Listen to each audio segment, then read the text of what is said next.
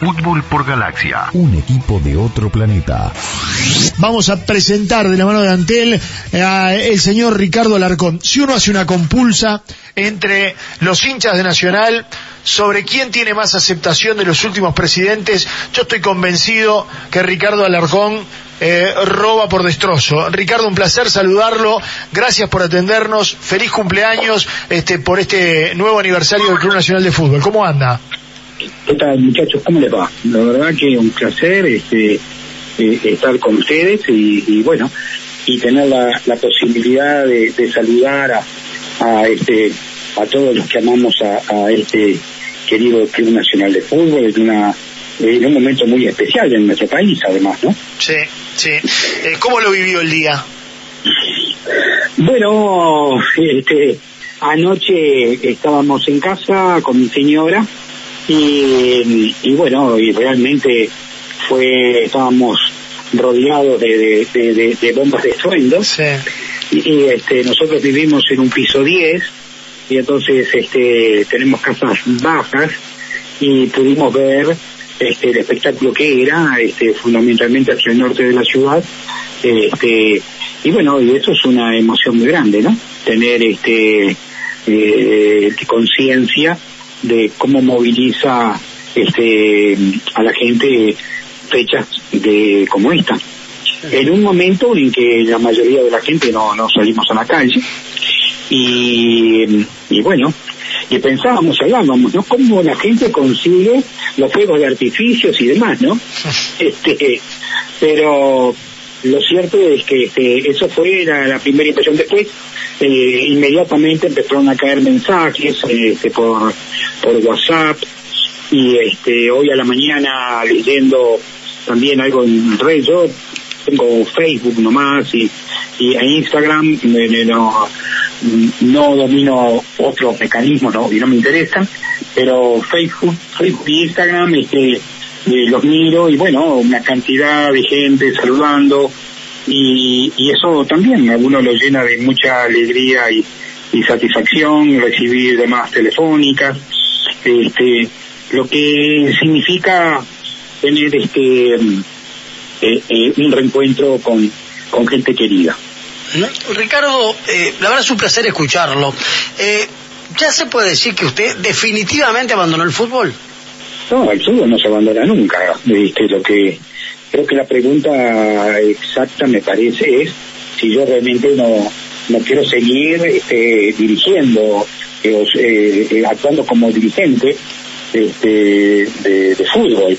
Y yo te diría que no. Yo creo que hay momentos para las cosas y, este, efectivamente yo creo que ya este, mi disposición para esto ha cambiado porque primero porque ya pasaron muchos años en que yo abandoné la presidencia de Nacional, eh, segundo porque el tiempo pasa y hoy la realidad del fútbol es absolutamente distinta a la realidad que había en mi época y a eso le tenemos que agregar un tercer componente, que tenemos una realidad humana universal absolutamente distinta a causa de esta pandemia. ¿Quién puede decir este, cómo se saldrá de esto.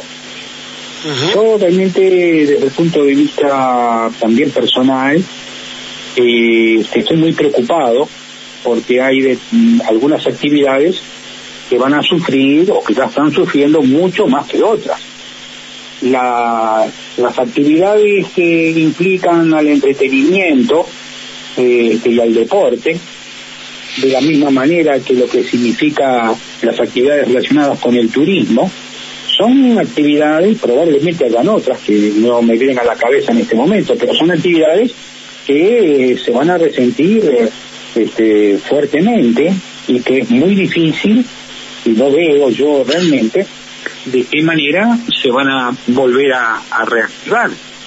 Este, porque están basadas fundamentalmente en el relacionamiento humano. Hay actividades que se pueden realizar a distancia. Podemos ver fútbol a distancia, pero los jugadores no pueden jugar fútbol a distancia. Podemos ver básquetbol a distancia, pero los jugadores no pueden jugar al básquetbol a distancia.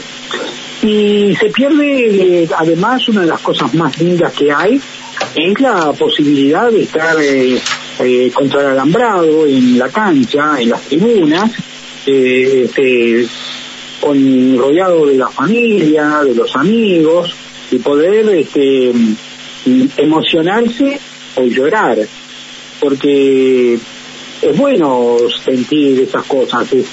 son uno siempre aspira a los triunfos, pero en las derrotas este, y, digamos que en los traspiés es cuando uno más aprende.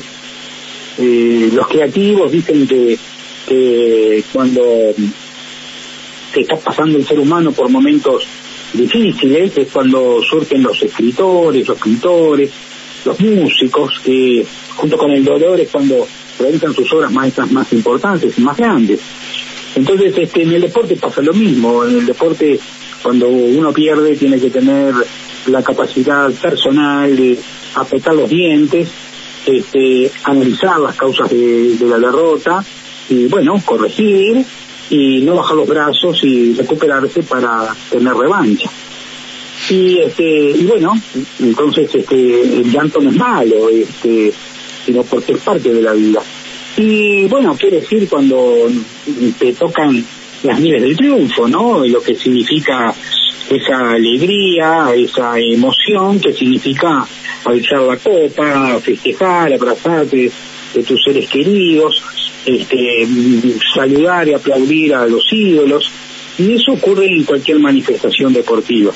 En un momento como el que estamos viviendo con esta pandemia, evidentemente este, estas cosas no sé cómo se podrán resolver. Ahora estaba escuchando en la televisión que aparentemente eh, hay un problema adicional, que es que este virus puede contagiarse a través de los baños públicos. Eso es también una gran, este, un gran tema, porque obviamente que esto crea también una valla muy importante, porque, bueno, porque el mundo estaba preparado para otras cosas.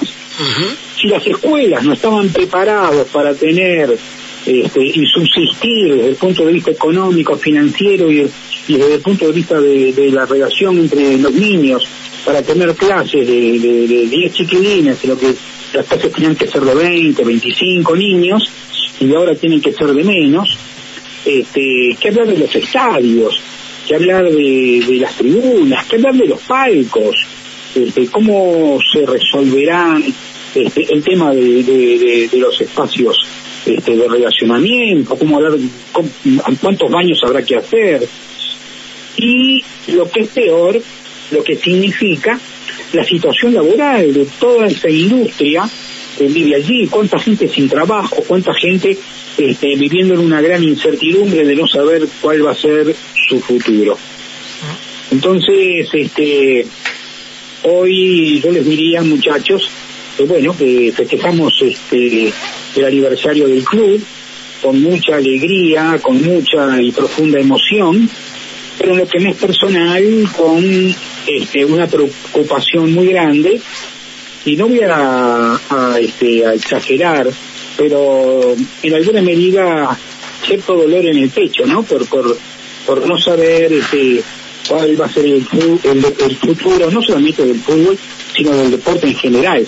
Y bueno, y si ustedes me dejan seguir hablando, puedo seguir toda la noche, pero paso eso al teatro, eh, claro, paso al teatro, paso a, los artistas, paso el mismo tema este, con los músicos, este, y bueno, yo me puedo olvidar de lo que significa eh, este eh, todos los servicios que están conexos con todas estas actividades. Claro.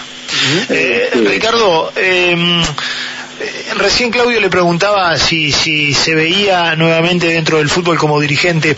¿En algún momento em, le, le timbraron para poder acercarse y poder ser parte de algún ejecutivo de la AUF? ¿Alguna vez le, le, le, propusieron estar dentro de la Asociación Uruguaya de Fútbol? Sí, sí, por supuesto, este, lo, lo, lo he vivido y lo, este, y tuve, este, realmente esos planteos que yo valoré mucho y agradecí profundamente y yo diría que hasta me emocionó porque en la última oportunidad este, los representantes de las mutuales jugadores me dijeron que yo era el candidato que contaba con la unanimidad de todos los de, todos los jugadores y que pretendían que yo en definitiva estuviera allí y en alguna forma los representara. Entonces, este, cuando este, son los jugadores de fútbol que te hacen un planteo de esta naturaleza, cuando hay un, un gran paradigma, ¿no? Que fue que durante toda la vida los que tenemos algunos años y conocemos lo que ha sido la historia, este, siempre hubo una fuerte separación entre los jugadores por un lado y los dirigentes por otro. Y este y bueno, y sentir este ese esfuerzo que yo traté de realizar cuando me tuve el honor de ser presidente del club, que fue tener una institución unida entre todos los sectores del club, los funcionarios, los, deportistas, este, profesionales y amateurs, los dirigentes, este, bueno, cuando hablo de los deportistas también incluyo a los técnicos, los preparadores físicos, los, todos los profesionales en general, los médicos, este, esto es algo las cocineras, este, no sé, este, lo que procuramos, ustedes recordarán la cultura nacional, eh, procurábamos tener éxito y creo que los éxitos en aquella época arrancaron porque hubo un plan estratégico que determinó que para salir adelante teníamos que estar unidos. Yo tomo el club con una crisis económico-financiera terrible, un momento en que este, los acreedores, yo diría que eran los amos y señores de, nuestro club, y, y bueno, no se le pagaba a nadie, no, no, nadie cobraba, este, fue un momento muy difícil que vivió la, el club. Y, bueno, porque esa es la realidad además del fútbol uruguayo, un fútbol muy pobre, y este y entonces era como un camino sin salida. Sí, usted toma el club en el 2006, Ricardo, eh, e inmediatamente propone aquella frase de cultura nacional, y ahí empieza nacional, para el juego de palabras, con la primera campaña de marketing que yo recuerde de un equipo grande en nuestro país. Usted empieza a trabajar la marca Cultura Nacional y aumenta considerablemente el número de socios del equipo tricolor.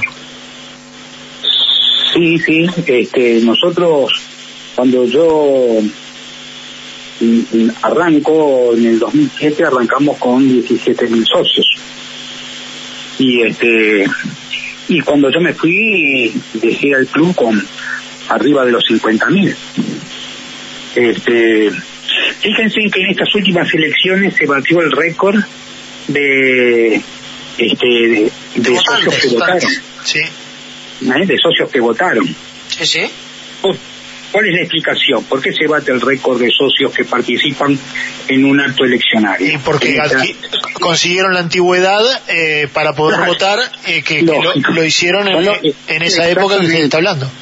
Exactamente, y fue algo que desbordó este tuvimos una crisis interna muy grande para atender la avalancha de socios que teníamos. No teníamos los funcionarios administrativos nos daban abasto. Eh, no teníamos tiempo y capacidad para este, el trabajo de, este, la tarea que era enseñar a, a, la gente y, establecer eh, los sistemas administrativos para que esto saliera de manera correcta.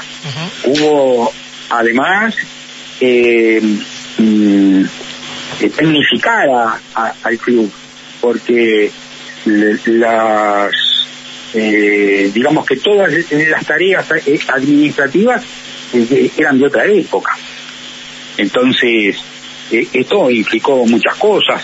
Eh, era el tiempo en que había que enseñar a la gente a trabajar con una computadora delante.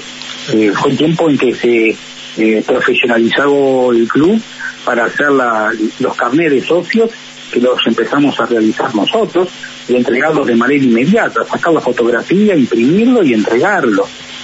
Este, y eso fue una tarea muy fuerte y muy importante y estoy pensando y hablando desde el punto de vista de lo que ustedes me están diciendo, el tratamiento con los socios.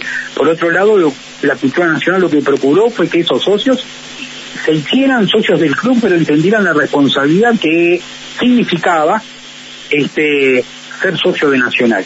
Significaba este, tener mucho respeto por el resto de los hinchas y otras instituciones, pero fundamentalmente tener un gran respeto por el Club Nacional de Fútbol, sabiendo de que nosotros teníamos la disposición de ser la vanguardia del fútbol. Entonces, este, eso implicaba un cambio cultural muy fuerte, ir a, a nuestra casa, el Parque Central, y que el Parque Central fuera el hogar donde todos podíamos ir, sentarnos y pasar un, un momento de alegría muy grande y sentirnos todos fuertes y todos unidos. Y eso trasladado a los jugadores, porque los jugadores eran eh, y deben de ser el reflejo de los jóvenes. Entonces, este, hacerles entender lo que significaba ganar, pero este, eh, respetando al rival. Y, y, respetar al rival no significaba darle un centímetro de ventaja, sino significaba una concepción de lo que es el deporte, este, la idealidad de lo que es este, estar en una cancha de fútbol. Y, y a eso le teníamos que sumar de que eh, este, no queríamos ganar a lo nacional, pensando en lo que esa, esa frase implica de ganar a, a los piñazos o a los colazos si había que dar piñazos y colazos y patadas, lo íbamos a hacer. Pero ese era siempre el último recurso. Queríamos este, ganar y, también hablamos, recuerdo cuando vino Marcelo Gallardo, de el fútbol champagne, que fue una forma de decir que queríamos realmente destacarnos por tener la posibilidad de jugar un fútbol que realmente fuera un espectáculo. Ajá. Eh, Ricardo, le, consulto, eh, ¿ha tenido contacto con la directiva actual? Eh, por ejemplo, ¿lo ha llamado de Curnex para preguntarle alguna cosa?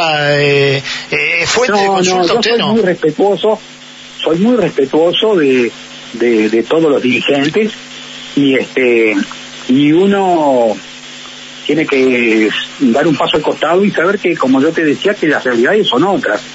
Yo tengo un, muy buen relacionamiento con todos los dirigentes, este, pero yo después que me fui del Club Nacional de Fútbol al Parque Central, fui solamente en tres oportunidades.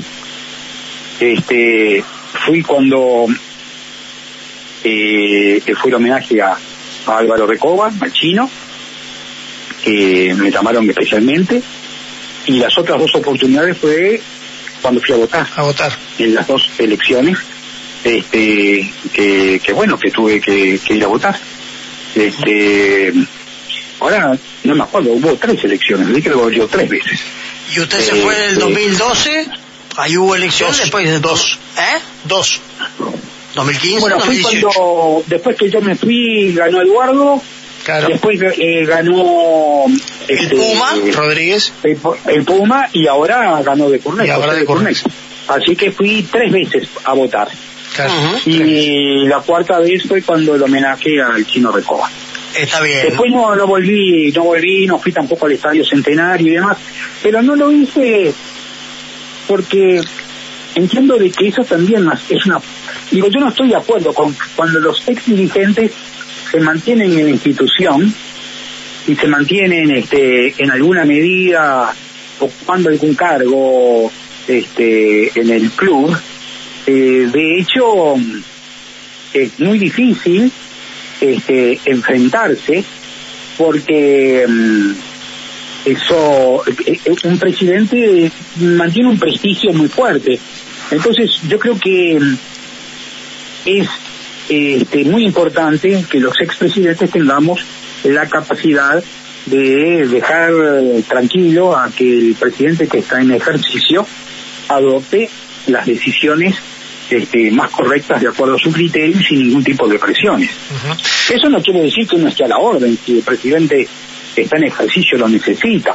Cuando yo fui presidente este, de, de Nacional, este, recuerdo que en un incidente que teníamos por los derechos de televisión, este, consulté en aquel momento a, al Cucho Siendra, este, expresidente nacional y que, vivía en aquella época y además un prestigioso abogado, este, y nos, nos reunimos con otros ex dirigentes también.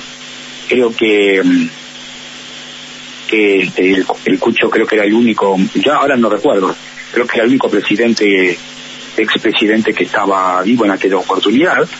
Este, y, y bueno, mm, y estuvimos conversando, digo, este, por estos temas, ¿no? Y,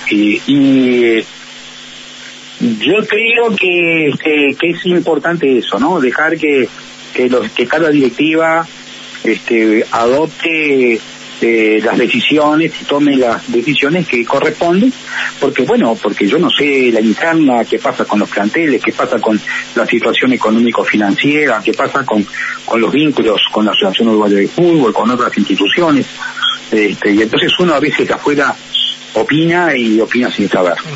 Ricardo, para, para cerrar, para no abusar más de su tiempo, eh, me gustaría, porque eh, lo, lo, viví como periodista desde acá, llamándolo, consultándole en el año 2010, este, y, recuerdo que permanentemente eh, cuando usted estaba en Holanda con el pase de Lodeiro, me decía, está un poquitito más cerca, está más frío, apareció otro equipo, se cayó, aparecieron este, otros personajes en la, en la negociación. Cuéntenos un poquito cómo vivió esos días el, el pase de, Lodeiro. Bueno, evidentemente este, hay, anécdotas hay muchas. este, nosotros vivimos una época este, en que mm, a mí a veces me da un poco de escosor hablar de estas cosas, pero nosotros, insisto, con lo que insistimos fue de que al club este, de nosotros respetar primero que nada a los jugadores, sabiendo que los jugadores son profesionales y que por lo tanto buscan su futuro, este, y, y eso es absolutamente sano y lógico. Y este, y por otro lado, bueno, que hay este intermediarios que también representan en algunos casos al jugador, en otros casos tienen mayor fuerza o, este que, mm, que hasta de pronto la, la familia de los de los chicos no que están jugando. Y entonces uno tiene que, que tratar de resolver esos temas con mucho eh, cuidado.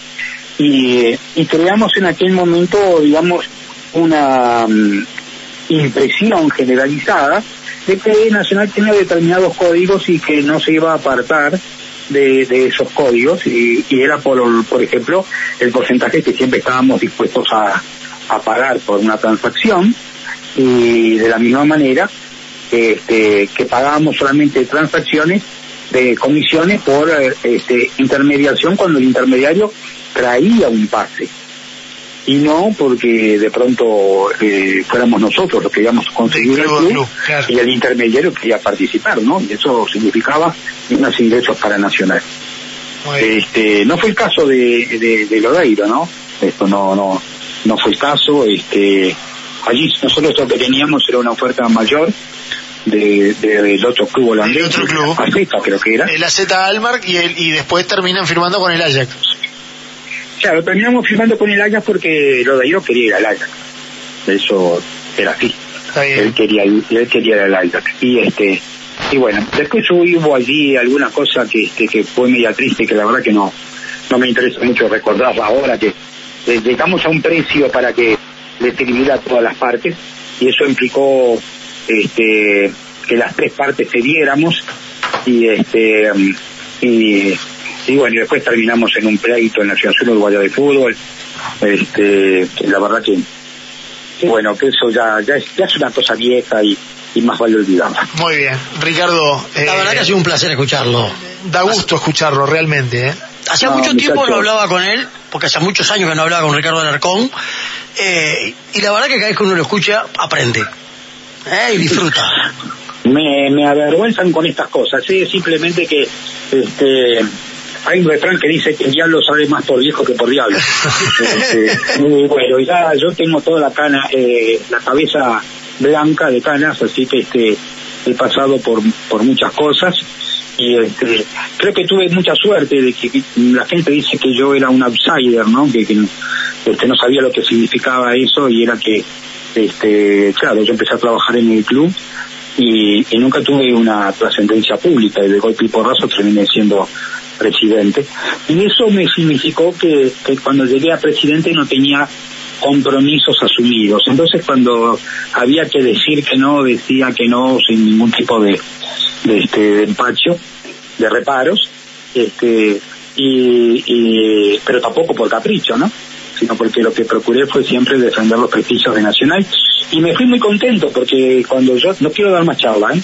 pero cuando yo llegué a Nacional, el Parque Central, que estaba tenía una cancha preciosa con el trabajo que habían hecho los dirigentes antes para este, reacondicionar el, el, parque y tenía una primera línea, la de abajo de los palcos, este, pero ustedes se tienen que acordar que, que teníamos los taludes atrás de los arcos. Sí.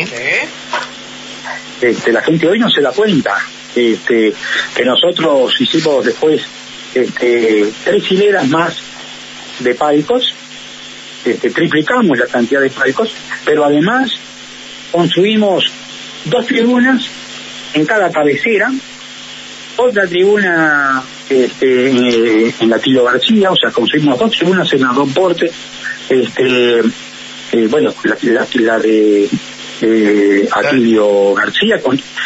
cuando nos fuimos nos quedamos, este, eh, dejamos el dinero para construir el codo. Este, no, no hicimos el codo porque, bueno, la empresa constructora, este, como se iba esta esa directiva, tenía que relacionarse con la nueva y ver y cómo y de qué manera iban a, tener ellos la garantía de que se iba a seguir pagando, porque lamentablemente en el fútbol lo que primaba siempre era la falta de pago y los atrasos, cosas que nosotros procuramos no hacer nunca.